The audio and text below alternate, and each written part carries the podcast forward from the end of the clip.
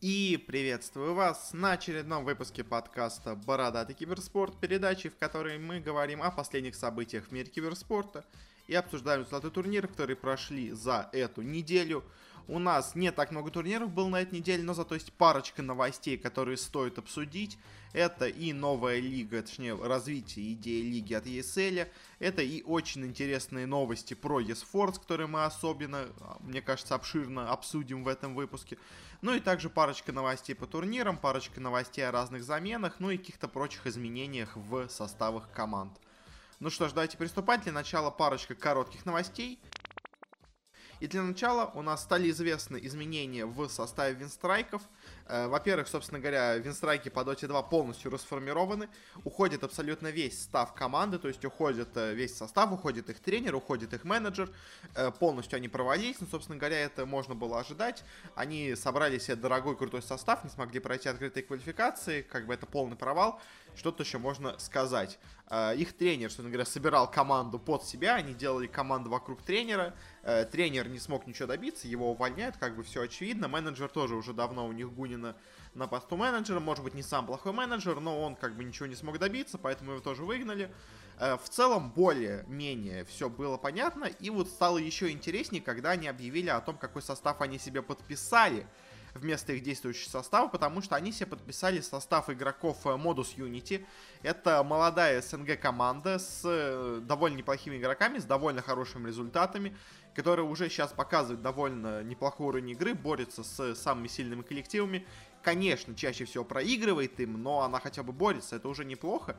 И вот на самом деле с этим решением винстрайков, с одной стороны, их полностью можно понять, и с другой стороны, становится очень интересно такой новый тренд, который, видимо, зарождается у нас в СНГ киберспорте, потому что что Империя, что Винстрайк решили отказаться от классических составов и полностью сконцентрироваться на молодежи. То есть, что Империя сказала, что мы больше не хотим со старыми игроками что-то делать, мы хотим просто взять всем молодежь и будем лучше ее развивать. Что сейчас Винстрайк? По сути дела, в том же самом признались все, подписав не новый какой-то состав со старыми вот этими игроками, там оставив себе какого-нибудь одного условного Afterlife. Нет, они себе подписали полностью новый состав, э, полностью молодежь. Э, это, с одной стороны, и дешевле, это, с одной, это, с другой стороны, игроки новые, из которых может что-то в будущем вырасти. Пока непонятно, но это все-таки какая-то более-менее э, скажем так, теоретическая выгода от игроков, которые у них были до этого, уже, скорее всего, ничего не выйдет. Э, ну и просто состав э, не настолько, скажем так, сложный по характеру, скорее всего, каким был вот тот состав, который у них был до этого. И вообще в целом, на самом деле, говоря о таких составах, а я уже очень сильно растягиваю новость, но что хочется сказать, что я вот беседовал с, собственно говоря, одним из людей из Империи, по поводу их нового состава, и что они сказали, что просто уже на самом деле люди устали от вот этих старых игроков, которые слишком много о себе думают, которые слишком э, слабо играют в соотношении с тем, как они, какого они себе мнения. Они просят слишком большие зарплаты, а по сути дела ничего этого не оправдывают. Поэтому сейчас многим командам действительно выгоднее просто писать себе молодежь. Она и внимание какое-то будет привлекать, особенно если она неплохо играет. Э, и гемора с ней меньше, и зарплата они меньше требуют, поэтому как бы все выигрыши получаются. Ну а старые игроки, если они такие плохие, с таким плохим характером, то как бы они недостойны играть, недостойны получать зарплату. Э, в целом я согласен, наверное, и с решением Империи, и с текущим сейчас направлением винстрайков. Мне кажется, лучше действительно развивать молодежь. Это хотя бы, скажем так, если вы будете проигрывать, то у вас хотя бы будет оправдание, что мы развиваем молодежь. А если вот вы проигрываете с составом с топовыми игроками, тогда, конечно, на вас намного больше критики выльется. Собственно говоря, на этом заканчиваем с новостью с винстрайками. Перейдем к следующей новости. У нас произошли изменения в США. Э, у нас немножко поменялись составы. У нас, э, можно сказать, развалился состав Fighting Pandas. Э, потому что, собственно говоря, что произошло? У нас Fighting Pandas решили ну или как, не решили, непонятно, конечно, кто был инициатором, но из команды, в общем, ушли Eternal Envy и Snake King. Опять эти двое вместе, скажем так, решили уйти из команды. Они вроде бы до этого основывали Fighting Pandas, теперь они команду покидают. Э, кто у них пока будет в будущем, не очень понятно. Вроде бы как в Fighting Pandas переходит э, Скитер и Хезу из команды Aggressive Mod европейской. И в целом это, наверное, выглядит более-менее реалистично. Э, и, ну, как состав, состав нормальный. То есть они, опять-таки, они смогли пройти на, собственно говоря, майнер, но, видимо, все-таки этого для Энви оказалось недостаточно. Он все-таки хочет и играть с командой с перспективой, а не просто с командой, которая получает слот, потому что это просто единственная нормальная еще оставшаяся команда из Америки. А вот с новым составом, в принципе, с, с Китером, с Хезу, в принципе, мне кажется, Fighting Pandas не то чтобы очень много потеряли в уровне игры, Поэтому все еще от них можно ждать довольно многого. Ну а касательно Envy, по слухам, он будет играть в команде с AX Майком, Райоей и BSJ. Это еще более плохой состав, если честно, чем то, что было у Fighting Pandas. Этот состав я вообще, если честно, ни во что не ставлю и никак от него ничего не жду. И мне кажется, это полный будет какой-то провал, если такое будет по итогу. Потому что если это будет реальный итоговый состав Envy, то тут скорее Envy кикнули из команды, чем то, что он сам решил уйти. Но пока, конечно, все это непонятно, и вот эти американские драмы очень и очень странные. Следующая у нас новость. Стало известно о том, что в Нави произошла небольшая, скажем так, добавочка в руководстве, потому что к команде присоединился Хаос, э, бывший игрок по CSGO, который до этого уже был операционным директором в Hellraisers и в Heroic, а теперь перешел, собственно говоря, в Нави и будет, скажем так, вторым лицом команды, э, после Евгения Золотарева. И, наверное, в целом, это, во-первых, мне, мне нравится это решение. То есть Хаус, он, конечно, многие, может, кто-то критикует, но в целом человек, он не самый глупый, скажем так, и какие-то способности, задатки к руководству у него есть как бы и в Hellraisers, и в Heroic он себя неплохо показывал, поэтому, ну, почему бы и нет. В целом, мне кажется, довольно неплохое решение. Он может дать команде и сделать ее, скажем так, сильнее.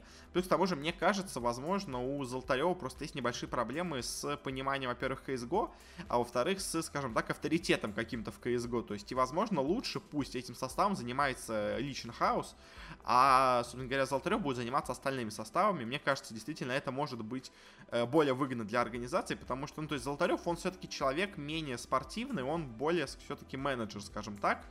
А командам, возможно, составом нужен кто-то все-таки более опытный именно в плане игрового. И, возможно, здесь хаос будет лучше. Но, как бы, посмотрим, что будет. Но, мне кажется, все от этого окажутся только в выигрыше. Хуже уж, я думаю, точно не будет. Э, ну и последняя у нас коротенькая новость. Стало известно о том, что Фейкер, э, корейский игрок в Лигу Легенд, самый, наверное, известный, богатый и крутой игрок в истории э, Лиги Легенд, он продлил контракт с Т1, с с СКТ-Т1. И, собственно говоря, что стало интересно в новом контракте, это то, что ему, помимо, собственно говоря, зарплаты и всего контракта, э, также еще и дали во владение часть доли самой, собственно говоря, команды. Э, и это, с одной стороны, очень, мне кажется, очень хорошее решение от них, потому что, во-первых, они таким образом привязывают к себе, собственно говоря, фейкера до, можно сказать, конца жизни. То есть э, были слухи о том, что Фейкер, ну, не в этом году, до этого были слухи, что он может уйти, что он может закончить карьеру. А, и вот в этом случае, конечно, не было понятно, где бы он в итоге оказался, потому что конкуренты могли бы его к себе перекупить, условно говоря, чтобы он у них стал каким-нибудь тренером. А в текущей ситуации, то есть он владеет долей в Т1, он э, собственно говоря, полностью ему выгодно, чтобы команда успешно выступала. То есть это, во-первых, мотивация для него как для игрока. Пока он играет, собственно говоря, в команде, он получает дополнительные деньги от того, что клуб успешен. Э, после того, как он заканчивает карьеру, он становится членом, собственно говоря, организации. Он будет как-то помогать внутри клуба, пока непонятно, конечно, как и что, но то есть он уже остается внутри системы команды. И мне кажется, для них это очень-очень хороший вариант э, для того, как, собственно говоря, удержать у себя такого мощного игрока, такое мощное лицо, а, и они теперь точно могут быть уверены, что он команду не покинет. То есть, потому что даже самые преданные игроки э, все-таки иногда, знаете, предают команды, за которых они играли многие там э, десятилетия. Ну, в Киберспорте, конечно, такого не было, ну, десятилетиями, чтобы играли, но какие-то ветераны, все время игравшие за одну команду, могут по итогу перейти в другую команду уже в, на закате карьеры, и вот этим э, Т1 себе это, скажем так, защитило себя от этого. Так что решение, как по мне, отличное. Ну, собственно говоря, на этом заканчиваем с короткими новостями. Перейдем к большим темам. И первая у нас тема, это, собственно говоря, новые известия о лиге ESL. Э, и что стало известно о том, что команды, которые будут в ней участвовать, становятся с владельцами вот этой лиги. Э, и вот это ESL Pro Tour в данном случае, и про лиги ESL. Э, и, собственно говоря, таким образом они, скажем так, немножко ее превращают во франшизную лигу. То есть эти команды-совладельцы, они из команды из этой лиги никогда не уйдут, потому что они напрямую владеют этой лигой. Э, что-то похожее мы недавно видели с Лигой Flashpoint, которая тоже принадлежит командам и лишь частично принадлежит Фейсету, который будет это все именно организовывать. Э, а вот в данном случае то же самое решила сделать и ESS. Собственно говоря, они уже до этого э, шли слухи о том, что вот эта их новая система будет очень сильно завязана на такой полуфраншизной лиге. Но Valve вроде бы как от этого им, скажем так, запретила им это делать. Но вот в данном случае вот таким решением они сделают такой, знаете, компромиссный вариант – когда, с одной стороны, они не обязывают команду участвовать во всех своих лигах, но, с другой стороны, их команды, собственно говоря, их лига э, принадлежит игрокам, и поэтому и принадлежит командам, точнее, и эти команды теперь имеют напрямую, скажем так, э, влияние на лигу, и у них, собственно говоря, есть прямое, прямое желание участвовать во всей этой лиге, потому что они теперь ей владеют, они с этого дополнительные деньги получат. И на самом деле, по тому, какие у них лиги оказались, точнее, и по тому, какие у них команды оказались в этой лиге, это, конечно, просто что-то с чем-то, потому что список просто невероятный. Потому что кто у них играет, сейчас быстренько перечислим, потом пройдемся немножко по другому плану в этом. У них есть Нави, Astralis, Complexity, EG, ENCE, FaZe Clan, Fnatic, G2, mouz, NIP, Liquid, Vitality и 100 Thieves. И как бы все бы ничего, но мы открываем таблицу HLTV, э, и что мы видим? Astralis, первое место, у них mouz, ну, второе место Моуза, у них третье место Liquid, у них четвертое место Fnatic, у них пятое место EG, у них шестое место Нави, у них седьмое место Vitality, у них G2, восьмое место, у них девятое место FaZe Clan, у них десятое место 100 Thieves, у них одиннадцатое место ENCE, у них. То есть топ-11 на данный момент команды в рейтинге HLTV все владеют долей в этой лиге. Плюс еще 14 место у них НИПы владеют. И вот, конечно, единственная просадка, 23 место, это комплекте тоже владеют. Собственно говоря, кого у них единственное не хватает из топа, э, кто еще есть, это 12 место команда Mad Lions, но Mad Lions, как мы знаем, подписал соглашение с Flashpoint, собственно говоря, по лиге Flashpoint, если посмотреть, то кто у них есть? У них самая лучшая команда, это 12 место Mad Lions, э, это 20 место Cloud9 и это 24 место Contact Gaming. Э, рейтингов для Generation G и Dignitas я вообще не нашел. А, и также еще, извините, я пропустил 16 место Мибор. Также у них играет. То есть команды из э, двадцатки второй, то есть идут, а вот первые 11 команд все подписаны под вот эту лигу ESL. Это, конечно, очень-очень мощное соглашение, и, мне кажется, очень сильно, скажем так, влияет на всю CSGO сцену.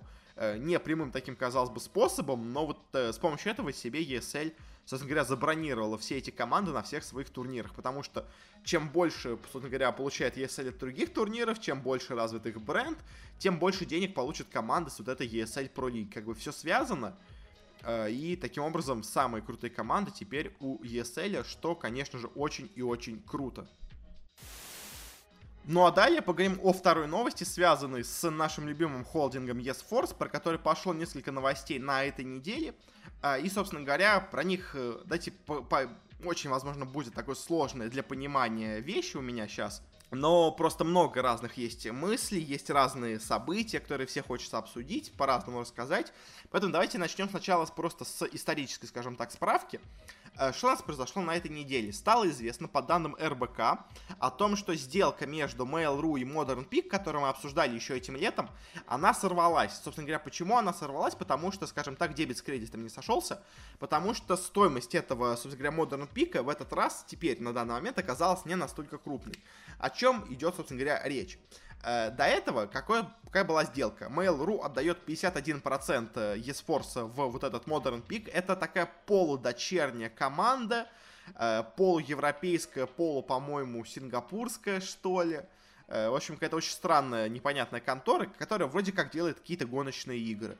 А в обмен Mail.ru себе получала 19% этого Modern Peak. А, и как бы казалось бы, ну вот сделка есть, как бы все должно быть нормально, э, но тут оказалось, что эта сделка сорвалась из-за того, что, собственно говоря, стоимость Modern Peak оказалась намного меньше, чем рассчитывали Mail.ru, потому что Modern Peak не смогли себе купить студию Slightly Mad Studios. Это разработчик э, гоночных игр, э, по-моему, Project Cars, если я не ошибаюсь. Если честно, я не понимаю, почему за нее все так борются, но это ладно, это не мое дело обсуждать компьютерные игры, я все-таки больше по киберспорту, но, если честно, очень странно с этой получилась студия. Но, в общем, что случилось? Modern Peak не выкупил в итоге эту команду, и ее себе приобрела компания Codemasters, которая делает в основном все самые крутые гоночные игры, э, которые есть. И, собственно говоря, они купили Slightly Mad, Studios, и после этого как бы Modern Peak оказался намного дешевле, чем он должен был бы быть. Э, о том, что у него как бы есть деньги на покупку, но они их не потратили, мы еще сейчас поговорим о том, что это деньги как бы в никуда идущие. Э, и поэтому как бы сделка развалилась, Mail.ru не согласилась на эти условия, и теперь они ищут нового э, покупателя на ESForce. И, собственно говоря, что тут произошло? Произошло то, что, как я понимаю, никто не соглашается покупать ESForce. Потому что они пришли сначала там, ну, я не знаю, кому по порядку приходили, но, в общем, они пришли к ВТБ, они пришли к МТСу, они пришли к Газпрому, они пришли к Крамблеру, и никто не согласился на их сделку. Вроде бы как уже довольно близка была сделка с Сбербанком, но, как я понял, она тоже пока как-то зависла в воздухе, и не очень понятно, все-таки случится она или нет. И тут, на самом деле, интересно то, что, получается, как бы Mail.ru очень и очень сильно хочет сбагрить ESForce. А почему это происходит? Ну, во-первых, конечно, как всем понятно, мне кажется, ESForce абсолютно убыточное предприятие. Э, которое, я не знаю почему, люди посчитали, что оно должно приносить в ближайшее время прибыль. Оно не должно приносить прибыль, это как бы очевидно. А Еще более, наверное, сильно влияет на их желание сейчас продать сделку, это то, что в ближайшее время стоимость Есфорса упадет просто до невероятных, э, скажем так, низин, потому что, собственно говоря, что у нас происходит с Есфорсом? Есфорс теряется вообще абсолютно везде, где можно. Э, что происходит? У Ладно, давайте сейчас поговорим быстро про это, потом э, больше сделаю, скажем так, экскурс в спорт. Что сейчас плохого есть у Isforce? У них в Virtus Pro проваливается абсолютно везде, где можно. У них, собственно говоря, эпицентр есть, но он никогда не был прибыльным. А у них продались их иностранные команды, которые были. У них есть Cybersport, но он, э, конечно, много приносит прибыли, наверное, он довольно популярен, но у него не самая лучшая репутация, что тоже как бы стоимость на самом деле в себя несет. У Рухаба сейчас просто ужаснейшая ситуация с э, вот этой продажей прав на ESL. Э, то есть, как бы тоже большая потеря для них. Э, у них, э, я не знаю, как, конечно, какую прибыль приносит Йота Арена, но я не уверен, что она прям настолько велика, хотя тут, конечно, как бы полностью мой тык в воздух. И то же самое по Fragstore, я тоже не знаю, какую прибыль приносит или какие убытки приносит Fragstore и Йота Арена, как бы тут я вот, к сожалению, э, не знаток. Но, в общем, в целом, что можно сказать, главные активы ESForce, а именно Рухап и Virtus.pro, все находятся сейчас в упадке. И поэтому, пока, возможно, люди не прочухали всю, скажем так, плохость ситуации, они, может быть, кто-то и захочет купить себе ESForce пока за большую цену. Но на самом деле, вот эта большая цена изначально, которая была за ESForce, мне кажется, она очень сильно, скажем так, помешала э, вообще всему нашему киберспорту и помешала Mail.ru и помешала сейчас вот продать нормально ESForce. Потому что в чем дело? Почему ESForce стоит 110 миллионов, как про него сейчас говорят? Потому что была команда, условно говоря, Virtus.pro и холдинг такой, скажем так, с Рухавом, э, с Сайберспортом, со всем этим. И потом пришел Алишер Усманов, вложил в них 100 миллионов долларов. И теперь общая стоимость вот этого нового холдинга из стала 110 миллионов долларов. И вот в этом же моменте, как только произошла эта сделка, очень и очень сильно разошлась реальность и рыночная, скажем так, оценка, которая явно была сделана аналитиками вот этого USM Group просто для того, чтобы, или USM Holding, я не помню, как называется, э, просто для того, чтобы поднять, собственно говоря, стоимость своего актива, потому что ну, вы, я думаю, можете понять, что когда человек вкладывает 110 миллионов, ну, 100 миллионов, точнее, он вкладывает, очевидно, что 100 миллионов через год при активных тратах команда стоить не будет. То есть, конечно, вся эта стоимость в итоге сводится благодаря так называемым нематериальным активам. Но, скажем, то есть вот что у нас сразу же пошли траты от э, Есфорса? Они сразу же стали строить дорогущую Йота-арену, которая стала еще плюс офисным пространством для всего холдинга. Они стали проводить дорогущие эпицентры, и они также очень неплохо вкладывались в студию освещения Рухаба, э, ну и в Virtus.pro тоже они много денег вкладывали, но как бы условно скажем, Рухаб и Virtus.pro были более-менее условно скажем окупаемыми хотя это тоже не очень ясно. Но Йота Арена и Эпицентр первые два года, очевидно, шли в минус. Но при этом, спустя два года, после, сколько там, год после того, как они все это провели, полтора, по-моему, где-то получилось, их покупает Mail.ru за все те же 110 миллионов долларов. То есть, как будто команда не потеряла, организация холдинг, но и не приобрела, конечно, ничего, но не потеряла ни одного доллара. Но уже на тот момент ESForce не стоил 110 миллионов. Он стоил, ну, в лучшем случае 80, скажем так. Потому что деньги, потраченные на Йота-арену и потраченные на эпицентр, на проведение эпицентров, они не напрямую возвращаются, особенно деньги с эпицентра. То есть, если Йота-арена это все-таки недвижимость, это все-таки сооружение, которое, условно говоря, можно потом продать какому-нибудь другому участнику, какой-нибудь другой компании, и типа вернуть эти деньги обратно, то вот деньги с проведения эпицентров, они явно идут в минус, они явно идут в воздух. Да, вы строите бренд, да, вы развиваете собственную инфраструктуру турниров, но очевидно, просто очевидно, что эта инфраструктура турниров не удерживает ту же стоимость, которая у них была на момент, когда эти деньги вкладывались. То есть 20 миллионов вложенных в эпицентры не дают тебе 20-миллионный актив эпицентров. Он дает тебе, условно говоря, 2-миллионный актив эпицентров – который имеет очень хорошее имя. То есть, как бы в деньги, влитые в эпицентр, не идут сразу же, не возвращаются один к одному. И я очень сомневаюсь, что прибыли от всех остальных бизнесов э, Сунгари Спорта были настолько велики, что они смогли сохранить ту же самую стоимость 110 миллионов долларов, которая у них была на начало только создания eSforce. Почему Mail.ru заплатила 110 миллионов долларов? Очевидно. Потому что это, собственно говоря, компания, принадлежащая тому же самому USM холдингу, это просто была передача одного своего актива под другого владельца внутри одной и той же структуры. Поэтому, как бы, дочерняя все еще компания Усманова Mail.ru спокойно купила eSforce за те же самые деньги, которые были изначально вложены, потому что они понимают, что эта сделка не рыночная. Эта сделка просто, скажем так, фиктивная. Сделка по передаче eSforce в Mail.ru была не полностью рыночная. То есть, да, конечно, стоимость 110 миллионов условно была оценена по понятным, скажем так, оценкам, по понятным меркам. Но уже тогда, конечно, это была переплата. И вот сейчас пытаться все еще продать eSport за те же самые деньги, это вообще полный бред. Вот недавно у нас вышел рейтинг, собственно говоря, самых дорогих организаций, самых дорогих, э, как это называется, компаний э, IT в России. И там все еще есть, э, собственно говоря, Virtus, боже мой, eSforce. Сейчас даже посмотрим. Вышел недавно рейтинг от Forbes. Forbes это вообще, это моя любимая штука в киберспорте, особенно русский Forbes.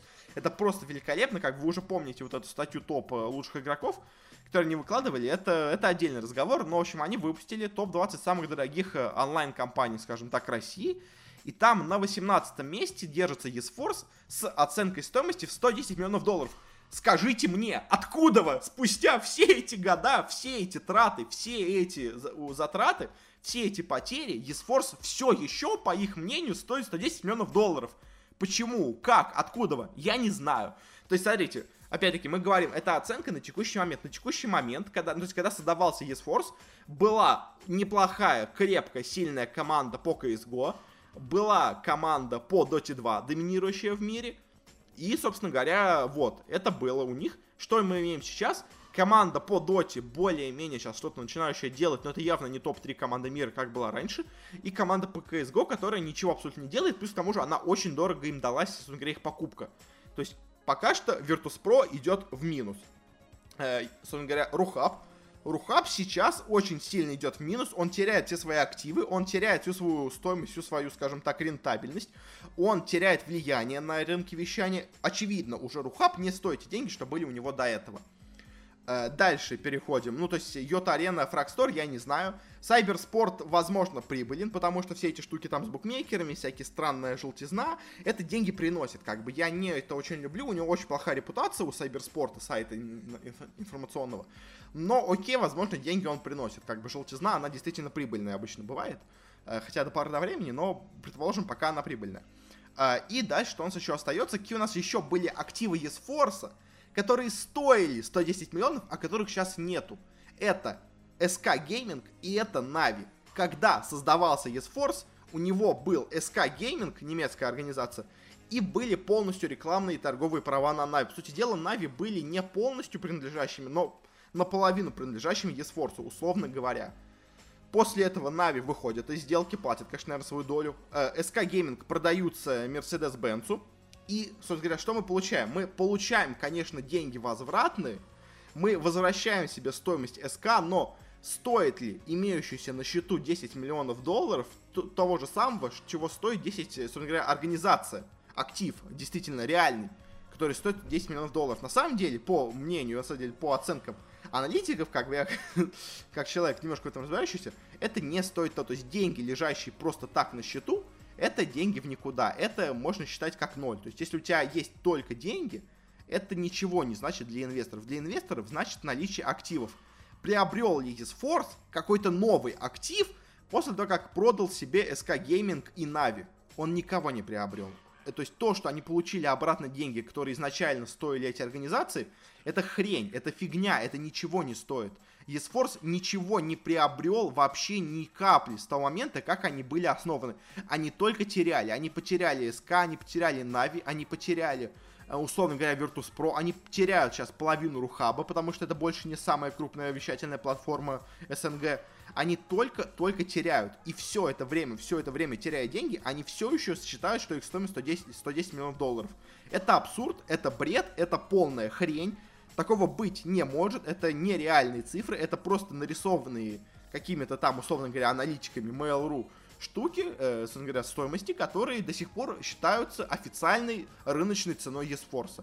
Почему никто не соглашается купить eSforce? Потому что все люди нормальные понимают, что этих денег он явно не стоит. Те стоимости, которые просят, э, собственно говоря, Mail.ru, они слишком завышены. Плюс к тому изначально, собственно говоря, стоимости и деньги, вложенные в Virtus.pro и в eSforce, были завышенными, скажем так. Это изначально было слишком большими э, вложениями для того, чтобы окупиться так еще в текущей ситуации явно эти деньги не шли в окупаемость, и уже сейчас эта команда не стоит 110 миллионов долларов.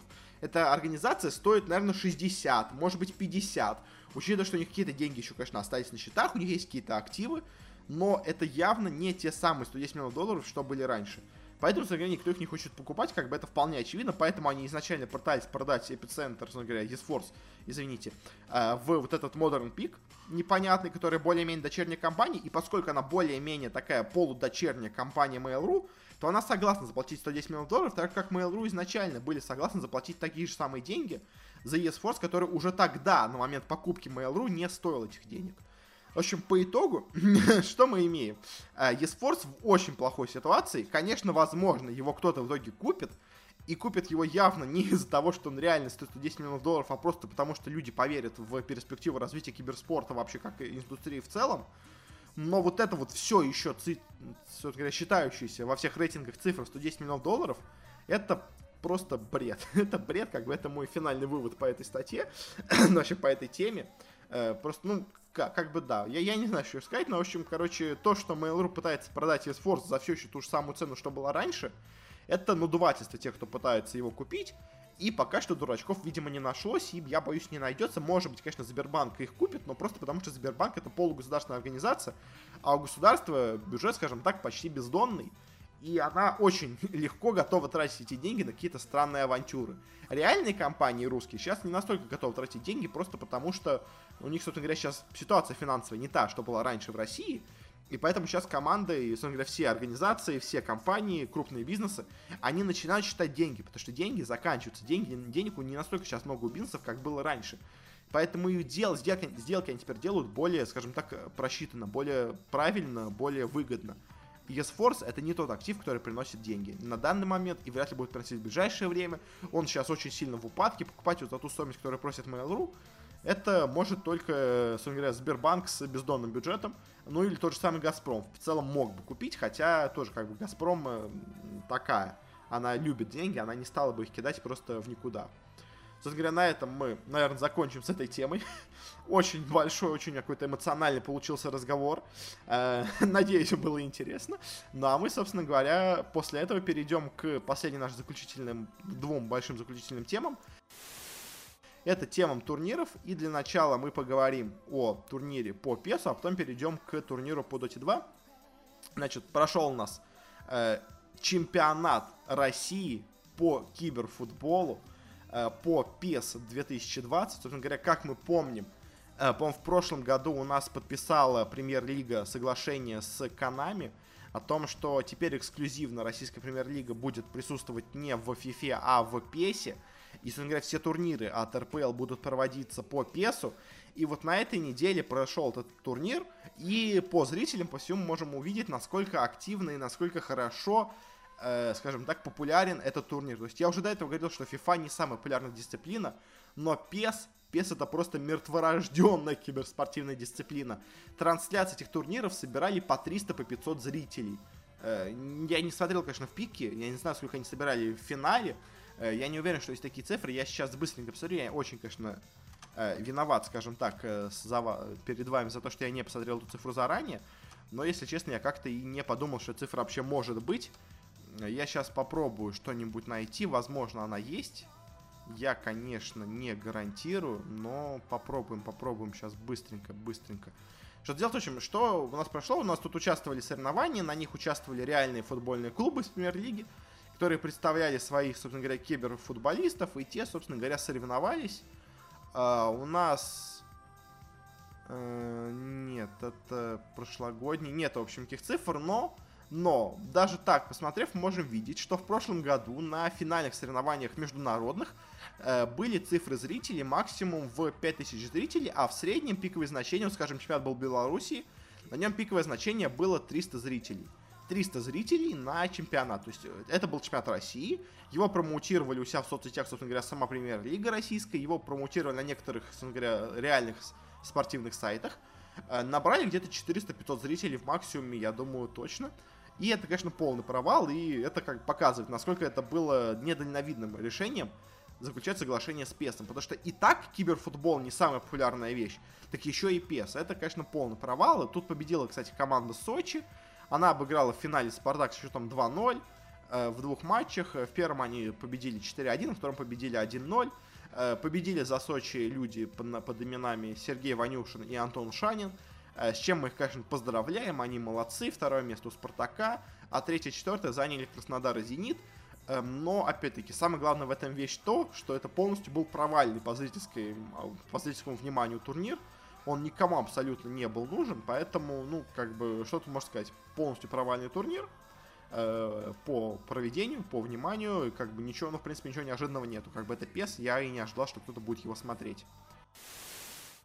Э, ну и в завершении поговорим о турнире от Виплея, который проходил на этой неделе по Dota 2 э, в Киеве. И на самом деле очень-очень меня удивил этот турнир, потому что, если честно, после проведения минора я думал, что все силы Виплея будут э, пущены, собственно говоря, на минор, а на их, собственно, вот этот турнир, который они еще давно запланировали, они еще в прошлом году играли на него отборочные, я, если честно, думал, что вот это Mad Moon их будет довольно таким локальным небольшим турнирчиком.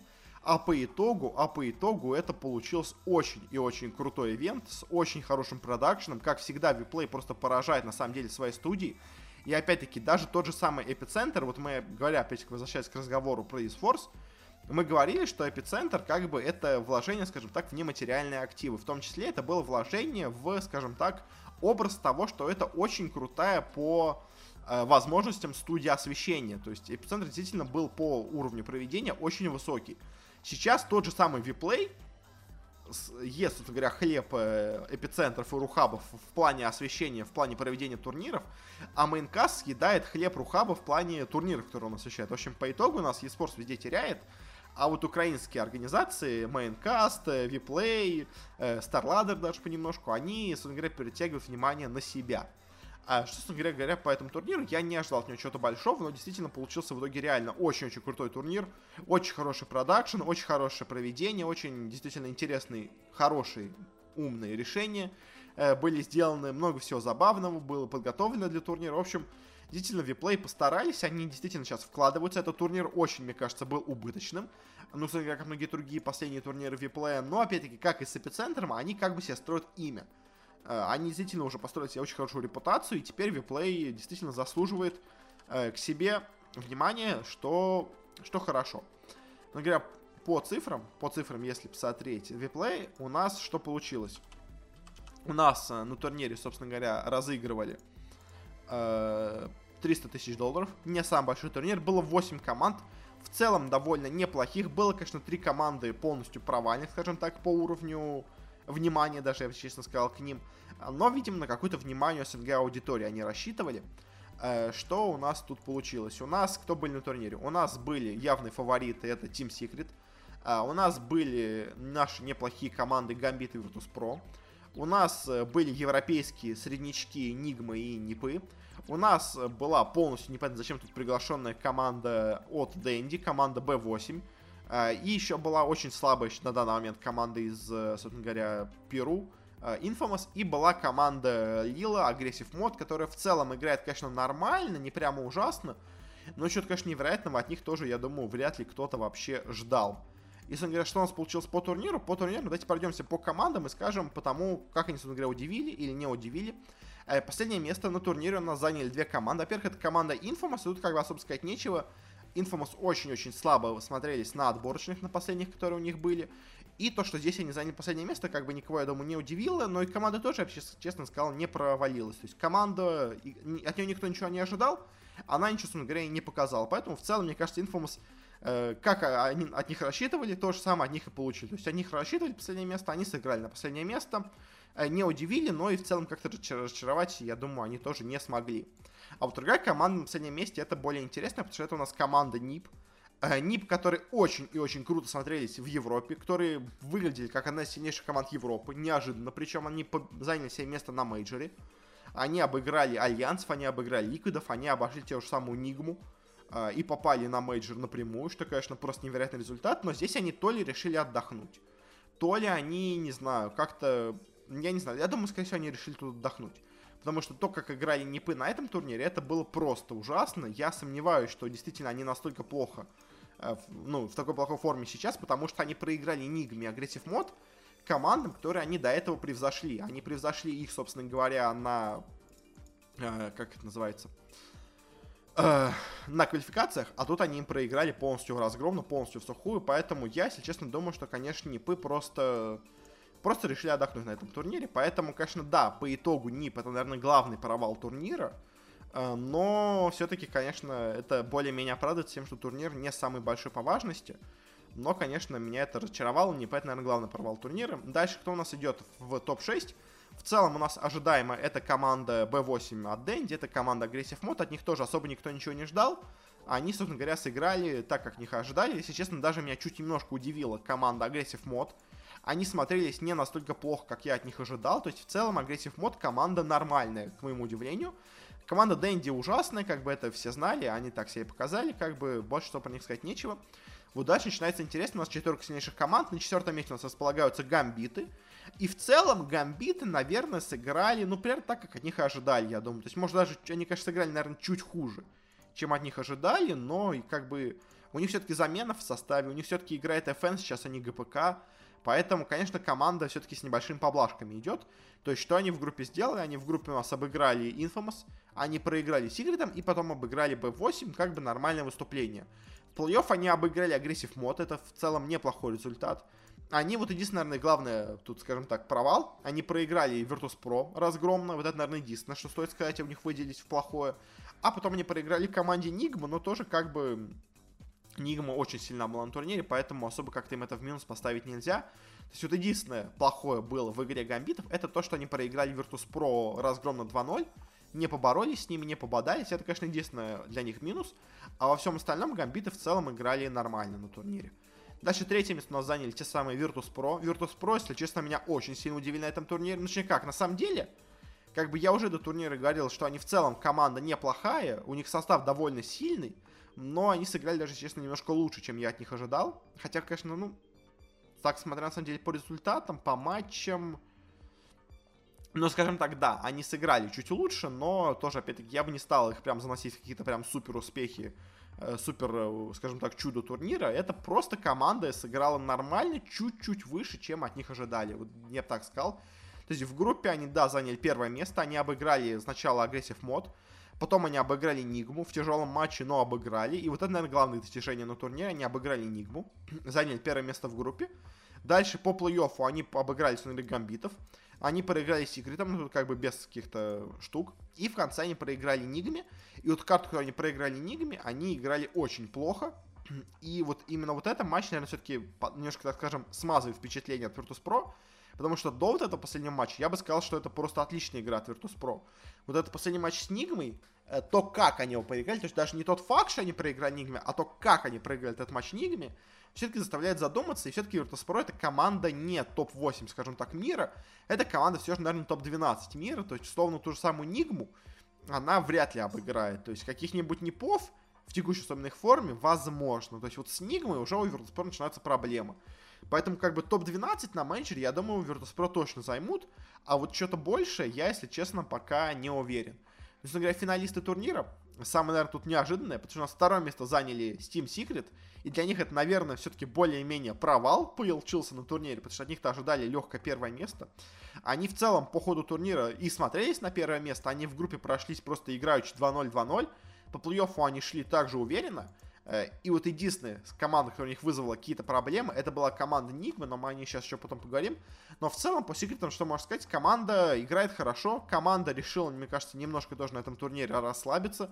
Команда не подошла с полной серьезностью к турниру, но и, в принципе, показывала, что она даже играя просто на классе, даже на классе она все еще способна обыгрывать многих соперников, поэтому, как бы, Секреты все еще хороши, Просто на этом турнире они немножко, скажем так, э, где-то дали слабину, где-то решили не выкладываться на полную, не какие-то свои, э, скажем так, заготовки не выкладывать, не раскрывать их. А лучше потерпеть до мейджора, скажем так, или просто, ну, может, просто они сейчас, скажем так, в перерыве между мейджором пока еще не в, скажем так, не в пике, не в пике своей формы. То есть они, условно говоря, выходили в пик формы к квалификациям, и сейчас у них такой, скажем, перерыв между турнирами, пока они сейчас находятся в таком режиме отдыха. Ну, и, собственно говоря, победитель турнира, наверное, самая удивительная на этом, кома- на этом турнире команда. Команду, которую, если честно, я ставил в топ где-то 6, э, может быть, в топ-4, если повезет, э, а которая в итоге выиграла этот турнир. Это у нас команда Нигма. И, если честно, потому как они играли в последнее время, я вообще от них ничего не ожидал. То есть они провалились э, у нас на мейджоре, на последнем, который мы обсуждали очень активно. Ну, это наш был единственный пока на текущий момент большой турнир, который мы обсуждали. А, они у нас провалились на квалификациях, они даже не прошли на майнер, хотя были довольно близки, но не прошли на него. И то есть по итогу у нас Нигма оказалась без турниров вообще до где-то марта-апреля. Ну, до апреля даже где-то получается, а и то и мая. До, до мая, да, до мая они оказались без турниров.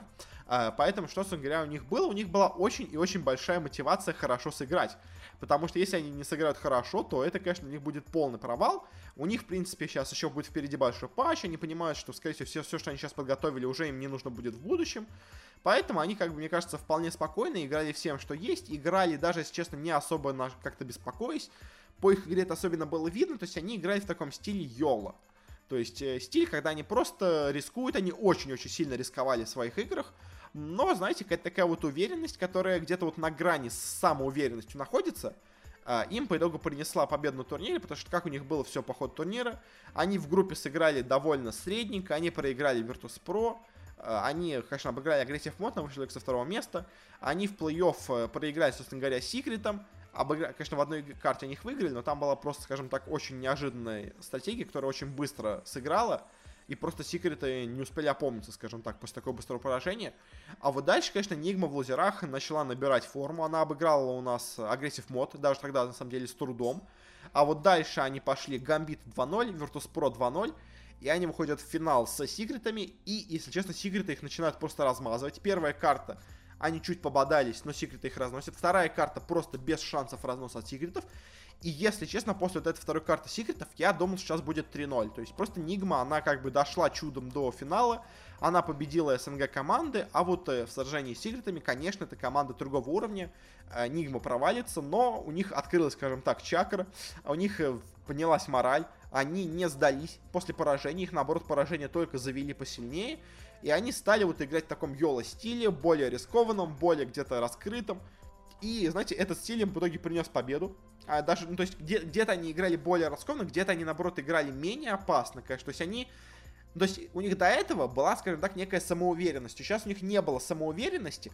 У них была просто, скажем так, уверенность, что если вот тут рискнуть, это может, скажем так, э, дать свои итоги. Это может э, в итоге позитивно выразиться в их игре. То есть до этого они рисковали, где у них не было шансов даже как-то что-то сделать хорошее. Сейчас они рисковали там, где можно было рисковать, и это для них сыграло в плюс, потому что дальше, собственно говоря, все их риски оправдывались, и они третью игру взяли, четвертую игру взяли, и пятую игру взяли просто легко, быстро, опять-таки тоже не было каких-то долгих затянутых затяжных игр. Они как набирали преимущество, так его и использовали, довершали, и в итоге просто выносили секретов. Конечно, я думаю, секреты тоже просто не очень, как бы, старались, скажем так, э, выиграть эту игру. А, они, конечно, они, как, они старались, но они не выкладывались, мне кажется, на 100% в этой игре. А вот Нигма, они, во-первых, заряжены, потому что это их единственный турнир. Они вот в своем таком стиле немножко расслабленном играли, скажем так, Нигма. Uh, ну, как бы расслабленном, тут, конечно, просто правильные слова надо понимать. То есть, есть расслабленный стиль от секретов, когда они играют в 90% силы. А есть расслабленный стиль от Нигмы, когда они, конечно, играют на 100% силы, но они, скажем так, не передумывают себя они не переволновываются из-за всего. Они играют просто как бы как могут играть. То есть они не накручивают себя. Вот, наверное, лучше слово. Они себя не накручивают. Вот, то есть вот в таком стиле они играли и очень легко победили по итогу э, последних, последних трех картах. И, конечно, это очень-очень для меня удивляющий результат, но Нигма заслужил. На этом турнире действительно смотрелись хорошо. Обидно, конечно, что эта команда у нас провалилась в этом отборочном цикле. Она нигде у нас больше не будет участвовать особо на крупных турнирах, только, может, на каких-то мелких. Но это тоже для них в целом неплохой результат. Ну и, кстати, еще говоря последние слова о виплее по цифрам просмотров. Если честно, для меня очень большое удивление оказалось, что по итогу этот турнир собрал даже больше, чем у них собрал Майнер. Потому что Майнер, который, казалось бы, имеет официальный статус, конечно, да, там слабее были команды, но там тоже, в принципе, были неплохие коллективы. Там была Нигма, там были Гамбиты, там были of Give Up. То есть тут кто у нас были, тут у нас еще были, наверное, из таких сильных команд, только Secret и Virtus.pro, кто еще привлекал к себе внимание. То есть тот же Дэнди, я думаю, не очень сильно внимание к себе привлек. Э, а вот что у них получилось? На Буковеле у них было среднее число зрителей 93 тысячи зрителей, это уже были очень неплохие цифры. А здесь у них цифра зрителей 113, то есть рост вполне неплохой. И по пиковому значению тоже.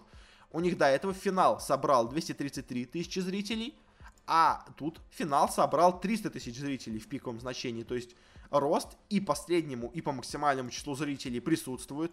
Uh, у них, собственно говоря, выросло все, что только могло вырасти. И это, конечно, хорошее для них достижение. Это очень-очень хорошие цифры.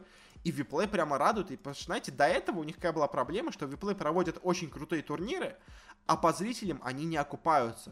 То есть вот они проводили хорошие турниры до этого, и они просто никому были нафиг не нужны, их никто не смотрит. То есть они стараются, а никто не смотрит. Но вот я рад, что наконец-то они стали показывать очень-очень хорошие цифры значений. То есть вот если мы посмотрим по моей формуле, которую я выводил для СНГ турниров, э, то у нас среднее число зрителей получалось, по-моему, по ним где-то в районе 70 тысяч. То есть они уже на майнере ее превзошли, собрав 90, а тут они собрали еще и 113 тысяч зрителей. Это, конечно, отличнейшие цифры для виплея, очень я за них рад, они молодцы, они наконец-то получают что-то в ответ, получают внимание аудитории, которую они заслуживали, и от русской, и от английской аудитории, это все очень хорошо для них.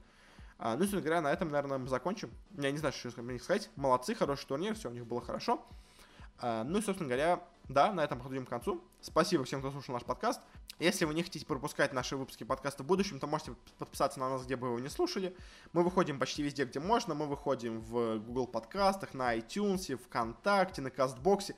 Мы теперь выходим в Яндекс Музыки. Это нововведение в этом выпуске, с этого выпуска. А, мы выходим очень почти везде, где можно. Просто наберите в поиске в любом почти службе э, Бородатки без вы нас найдете. Ну и ссылочка тоже есть в описании. Там мультисылочка на разные сервисы вас отправит. Э, слушайте где хотите.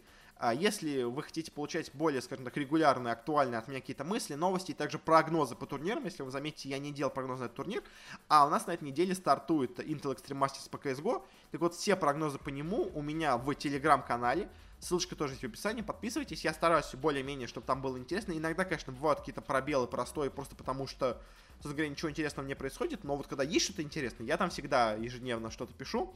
Uh, ну и, собственно говоря, на этом мы походим к концу. Если у вас есть какие-то пожелания, советы, рекомендации, что стоит делать лучше, что это как-то изменить, то можете с нами связаться или в Твиттере, или в группе ВКонтакте. Ссылочки на все тоже есть в описании. Ну и на этом уже точно все. Спасибо всем за прослушивание и до встречи на следующей неделе.